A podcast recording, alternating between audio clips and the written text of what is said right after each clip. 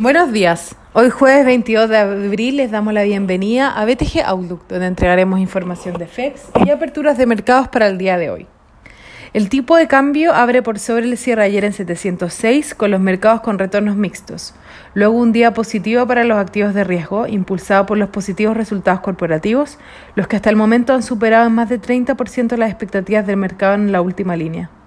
En Europa, el ESB dio a conocer su decisión de conservar las tasas sin cambio y sin mayores modificaciones en su comunicado, reafirmando el compromiso realizado en marzo de mantener el programa de compras de emergencia a un ritmo acelerado.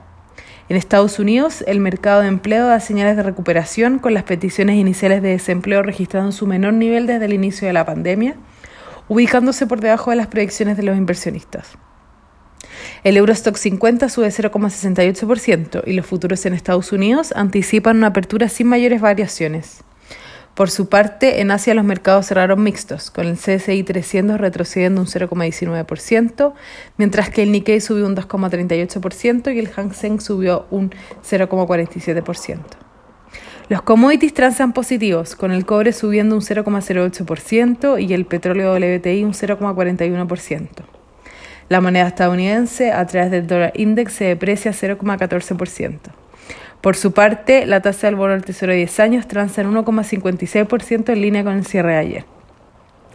Con respecto a resultados corporativos, el día de hoy reportan 33 compañías del S&P 500, entre las que destacan Intel y American Airlines.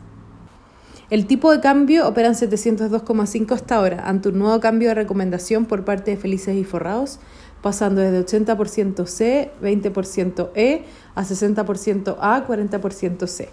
En cuanto a los técnicos, las principales resistencias se encuentran en 706 y luego en 710. Por su parte, a la baja, los principales soportes se encuentran en 700 y luego 695. Muchas gracias por habernos escuchado el día de hoy. Lo esperamos mañana en una próxima edición.